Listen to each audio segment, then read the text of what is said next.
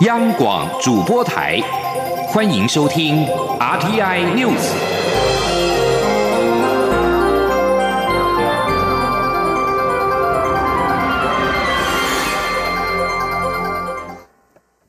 各位好，我是主播王玉伟，欢迎收听这节央广主播台提供给您的 RTI News。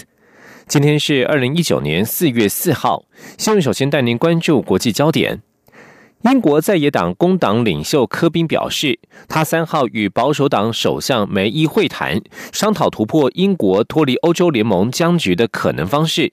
双方对于举行第二次脱欧公投的选项，并没有达成协议。科宾表示，双方只是将此列为议题之一。科宾认为，梅伊愿意做的让步还不够多。他说，这一次的会议有帮助，但是还没有结论。而记者问起梅伊是否接受他所主张在脱欧之后与欧盟建立关税同盟的选项，他说这些方面双方都有讨论到。梅伊的发言人则是表示，双方举行了建设性的会谈，商讨如何突破英国脱离欧盟的僵局，双方都展现出了弹性。而两党团队在四号将继续会商细节。即将焦点转回到国内。蔡英文总统三号下午在脸书表示，他要向大家报告一个重要的消息，就是台湾第一艘国造前舰预计在二零二四年下水，二零二五年正式成军，我国海军即将进入新的时代。蔡英文总统指出，在推动国建国造的过程当中，曾经遭遇很多困难，也曾经有人说不可能，台湾做不到，但是他有决心，也有深入的准备与筹划。他强调，台湾的前舰不能够再等下一个八年，台湾也不能够再依赖外国，遇到问题就要去解决。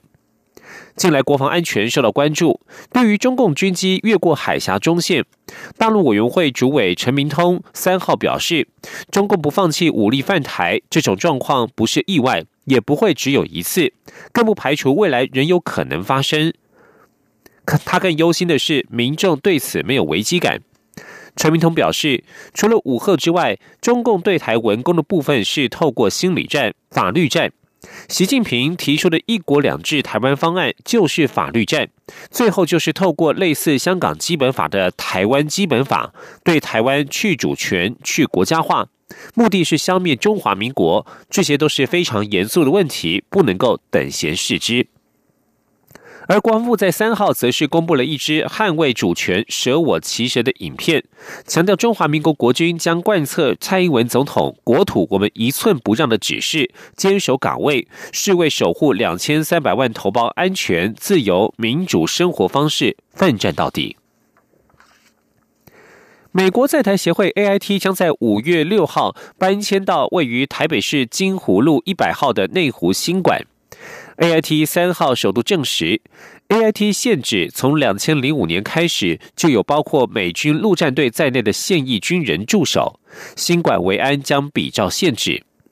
美国一向由陆战队负责海外大使馆的维安，对于过去多次传出美军陆战队将派员进驻 A I T 内湖新馆。A I T 发言人孟宇和在三号表示，A I T 搬迁至内湖新馆之后，新馆的维安将如同 A I T 现址一样，由少数美方人员搭配人数较多的当地聘雇人员，与地方当局合作，负责新馆的维安。孟宇和并且表示，自从两千零五年开始，派驻 A I T 的美国政府人员就有现役军人，包括陆军、海军、空军与海军陆战队。国立政治大学国际事务学院名誉教授丁树范指出，A I T 现址其实一直有派驻美方现役军人驻守在敏感的区域，但是美方从未对外公开证实，而且美军没有穿着制服，仅穿着便服。A I T 这一次第一次公开证实，可见某种程度上有意提升台美关系。不过，丁树范认为不需要过度乐观，未来 A I T 驻军规模是否扩大，是否会改穿制服等等，值得观察。继续关注国内政坛焦点。国民党主席吴敦义与高雄市长韩国瑜的吴韩会原本敲定五号下午见面，不过国民党发言人欧阳龙三号下午表示，韩国瑜在三号中午打电话给副主席曾永权，以近日筹备访美行程忙碌为由，希望将会面的时间延后到访美返国之后，因此会面确定要延到十八号之后。吉林，央广记者刘品希的采访报道。国民党党内总统初选争议不断，党主席吴敦义多次表达不放弃征召或特邀高雄市长韩国瑜参加初选的机会。吴敦义三号上午受访时表示，经过副主席曾永权联系后，韩国瑜将于五号下午三点三十分北上与他会面。不过，国民党发言人欧阳龙三号下午指出，韩国瑜的确二号敲定与吴敦义在五号见面，所以吴敦义三号上午才会对外宣布。不，但韩国于三号中午又致电曾永权，表示近日正在筹备访美行程，比较忙碌，希望能够在十八号访美返国之后再碰面。他说：“因为呢，他现在在筹备，准备十号跟十八号要去。”出国访问，所以特别讲说，因为他必须在这几天行程非常的满档哈。本来是在四月五号星期五下午三点半要会面，那他特别打电话告诉主席说，希望能够改在他赴美返国之后再跟主席约时间见面。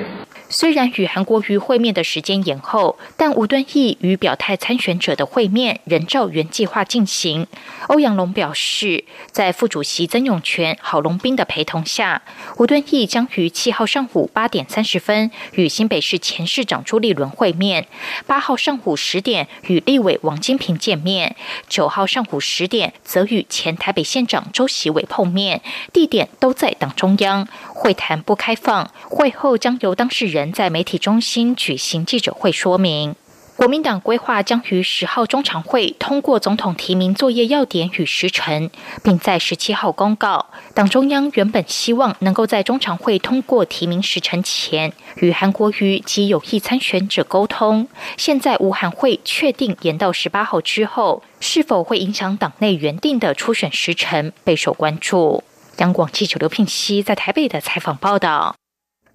原定五号登场的吴韩会申辩，国民党人人党内人士解读，高雄市长韩国瑜在参选这件事情上本来就不宜主动被动，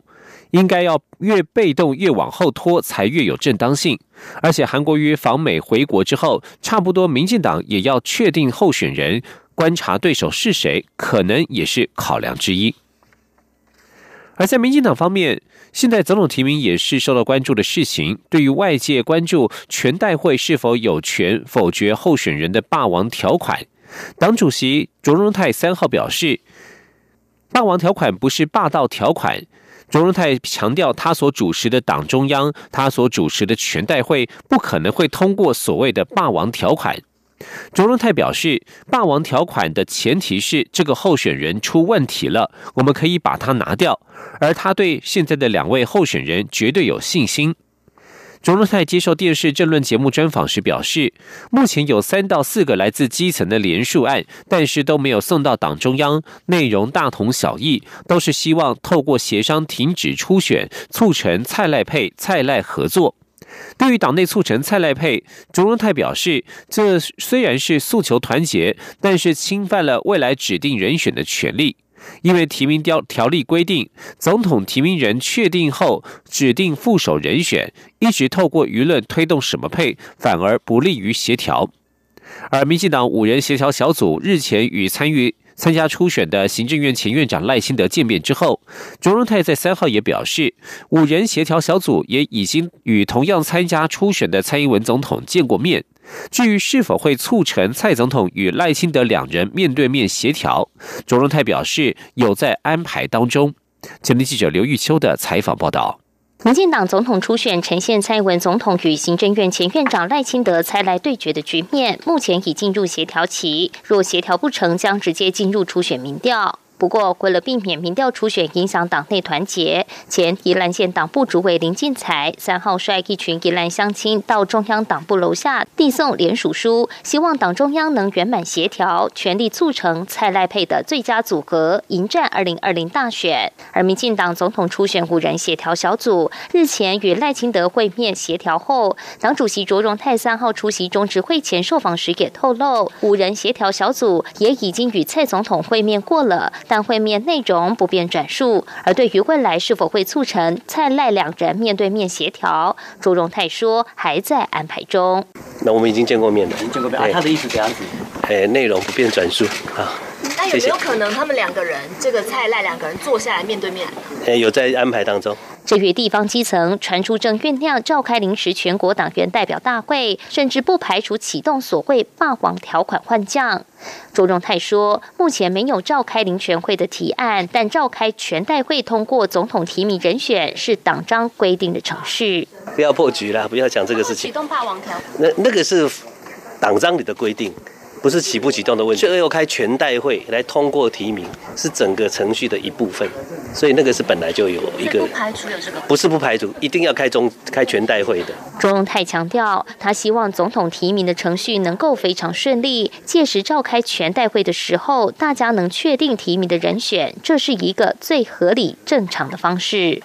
不过，民进党新闻部主任丁允公则指出，有关民进党总统候选人的提名，只要经初选结果出炉后，由中指会公告，就已经算是党的提名人。法规上并没有要经过全代会通过的规定。但若全代会上有人对总统提名有另外的想法，想要改变初选结果，确实存有另外征召的机制。不过，党中央的立场就是公平公正的办理协调。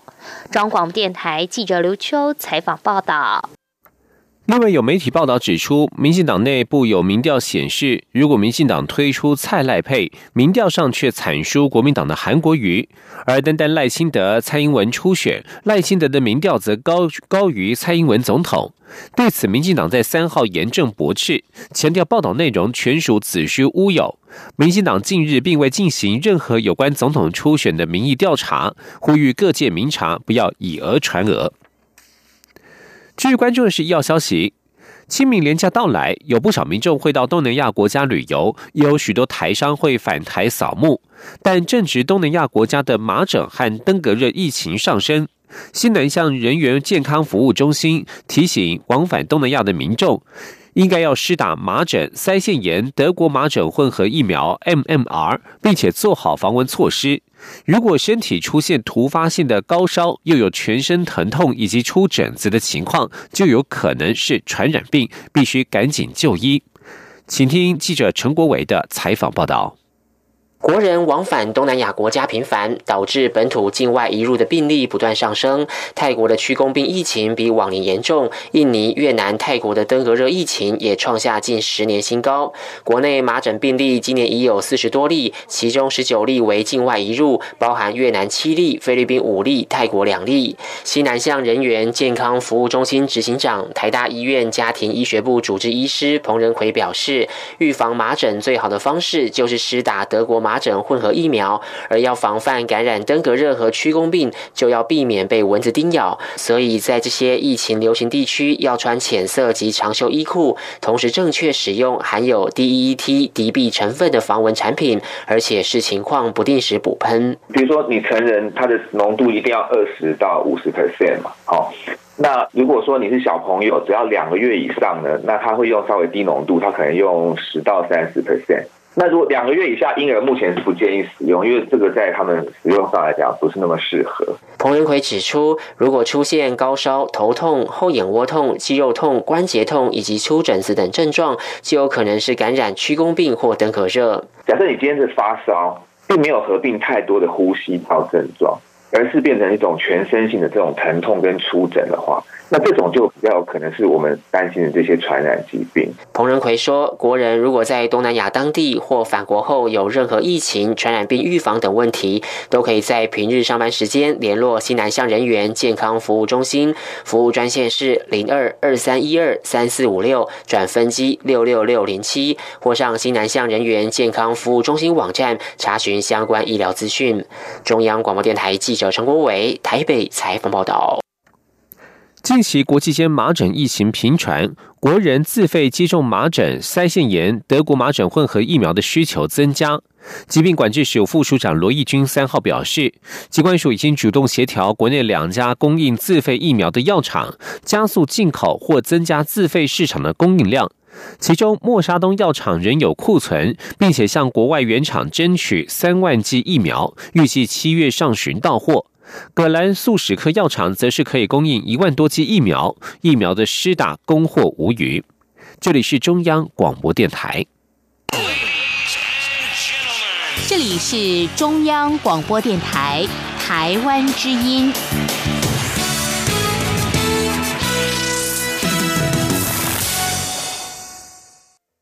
各位好，我是主播王玉伟，欢迎继续收听新闻。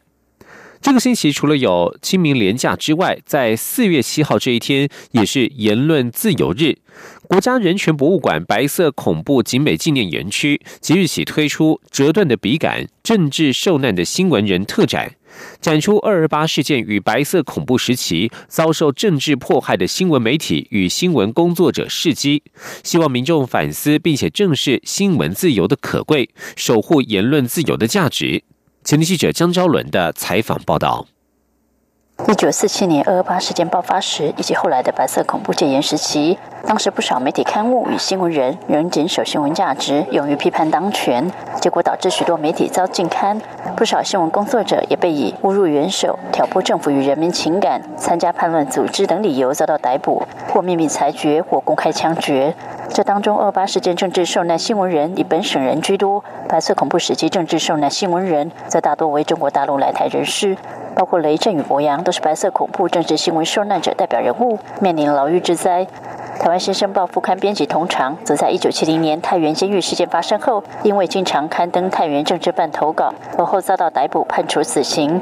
和平日报嘉义分社主任钟义仁，则是在二八事件爆发时，甚至放弃笔杆，改组织民军与国民政府军队对抗，最后被逮捕，原本判处死刑，后来改判十五年。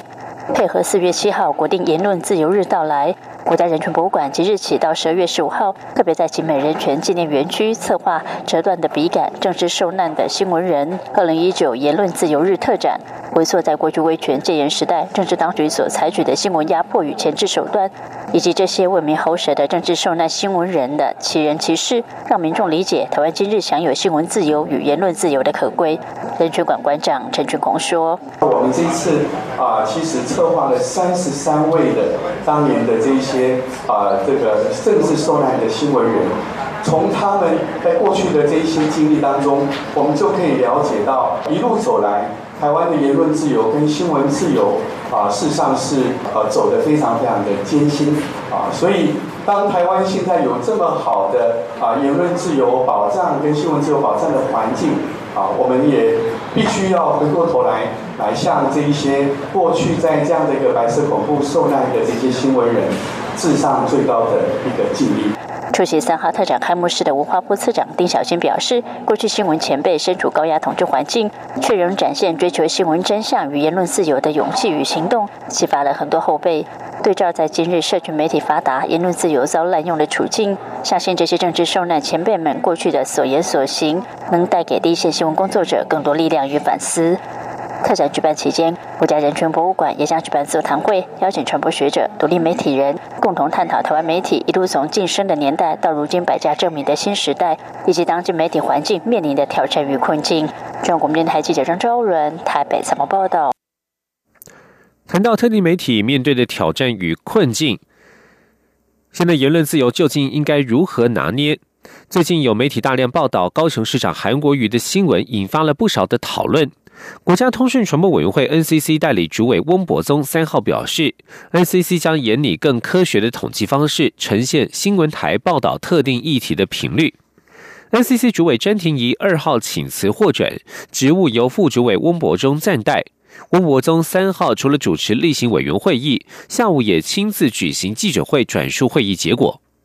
NCC 上周对于中天大量报道高雄市长韩国瑜的新闻，提出了五项限期改正措施。温博宗表示，未来 NCC 将严拟以更科学化的统计分析方式，公开揭露资讯。对于第四十九到第五十五台新闻台呈现特定议题的播报情形，进行半个月到一个月的调查，观察时间中午十二点到下午一点，晚上七点到八点，呈现各个新闻台的播放则数和秒数，让社会各界公平。NCC 表示，内部很早就在做进行规划，不过最近发生的事件将加速推动科学化的分析方式。温博松表示，已经在做系统准备，预计四个月之内可以提出。继续关注新南向。应我国政策需求，今年教育部公费留学考试新增了新兴半导体、航太工程等十一个应考学门，因此也比去年多出了十一个录取名额，总计一百三十名。其中十名赴新南向国家公费生，今年仍以选赴印度、印尼、菲律宾等六个国家为主。前天记者陈国维的采访报道。二零一九年教育部公费留学考试预定录取一百三十人，比去年一百一十九人多出十一名，包括一般公费生一百名、力学优秀五名、原住民十名、身心障碍五名，以及赴西南向国家十名。教育部国际及两岸教育司科长王宏明表示，今年共有九十个应考学门，新增新兴半导体、固力、风场运维、航太工程、发电机设计、航太工程、飞行导航系统、循环材料、新农业经。兽医、流行病学、干细胞及再生生物学、分子免疫学及分子生物学、海洋政策等十一个学门，需要增那个五加二产业方面的，还有一个是海洋政策的，我们的那个海洋委员会的委员提的。今年仍有十个赴新南向国家公费生的名额，可以攻读硕士或博士学位，可选考文史哲、政治、艺术、文化资产、法律、社会科学、心理与认知、管理与经济、建筑规划与设计、数理化、农林渔牧等十一个学群，二十五个学门，但限定选赴马来西亚、泰国、越南、印度、印尼、菲律宾等六个国家。主要也是加强双方的交流。然后培养能够比较熟练这六国的人才，主要也是有一些学门领域嘛，吼，依照这个去选送。今年公费留学考试预计六月底到七月中旬公告简章，七月二十六号开放线上报名，十月六号笔试，十一月三十号及十二月一号面试。考试学门、研究领域以及应考专业科目已经公告在教育部全球资讯网。中央广播电台记者陈国伟台北采访报道。继续关注国内少子化的问题，台湾的低生育率已经成为国安危机。究竟上班族面临到哪些育儿困境呢？台湾两大人力银行近期不约而同都发布了调查，发现最大的问题点都是薪水低、养不起。不过问到已经生育小孩的上班族幸福感如何，结果是生三个孩子的家庭幸福感最高。曾经记者杨文军的采访报道。内政部最新数据显示，二零一八年台湾新生儿人数仅有十八万一千六百零一人，创下八年来最低纪录，较二零一七年大减一万两千两百四十三人，生育率持续下探。究竟上班族拒生的原因为何？Yes 一二三求职网在回收一千三百零四份问卷后的调查显示，不想生的原因主要有怕赚的钱不够养小孩，觉得买不起房子，没法给小孩一个家。以及工作忙，怕没时间照顾。一一人力银行在回收一千两百一十四份有效问卷后的结果，也是薪水低养不起，物价高，担心家庭职场两头烧，公托名额少及育儿政策配套不完善等。Yes 一二三求职网发言人杨忠斌指出，在某种程度上，台湾少子化的状况不但和低薪、工时长的职场环境有关，其他像是高房价、教育环境、治安问题，都成为不生的导火线。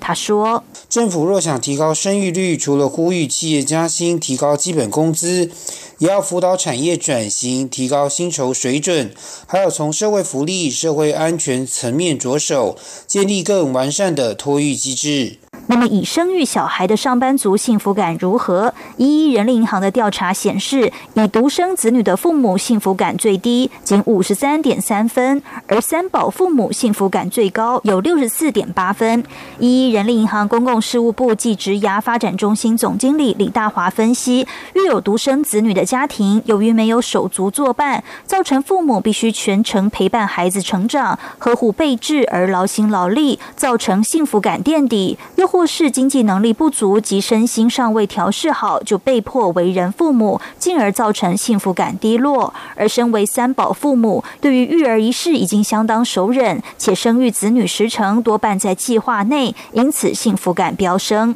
中央广播电台记者杨文君台北采访报道。继续关心的是国际消息。美国白宫经济顾问科德洛三号表示，上周在北京举行的美中贸易会谈进展良好。为了缩短期间，本周的会谈可能延长超过三天。科德洛在《基督教科学箴言报》主办的活动当中表示，中国在会谈当中已经首度承认了美方多年来所提到的问题。科德洛表示，以贸易代表莱特海泽和财政部长梅努钦为首的美方代表上周在北京会谈，双方在三号将在华府持续谈判。中国国务院副总理刘鹤所率领的代表团将在华府停留三天，可能还会停留更久。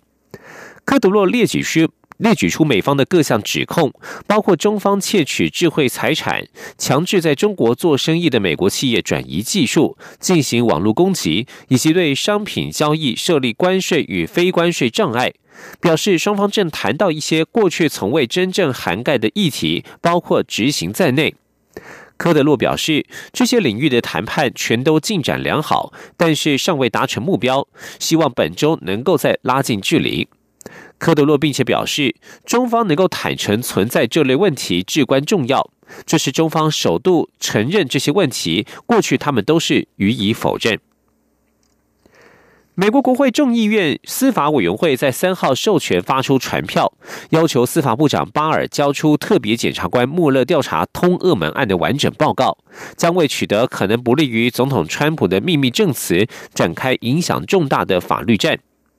巴尔在十天前提出穆勒报告的摘要内容只有四页，表示穆勒并没有发现证据显示川普竞选团队在二零一六年总统大选与俄罗斯勾结。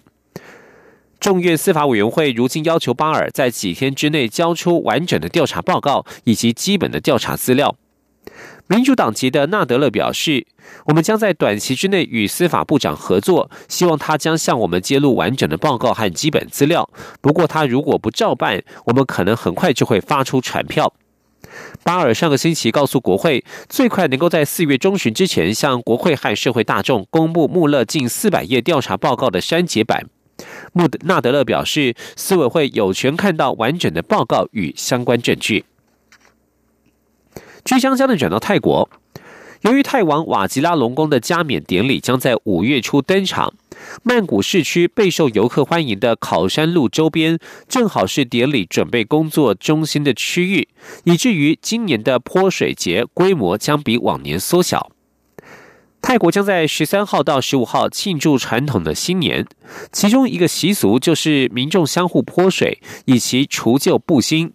考山路一带商家在节庆期间通常会免费发放各式的水枪和提供水源，方便众人同欢。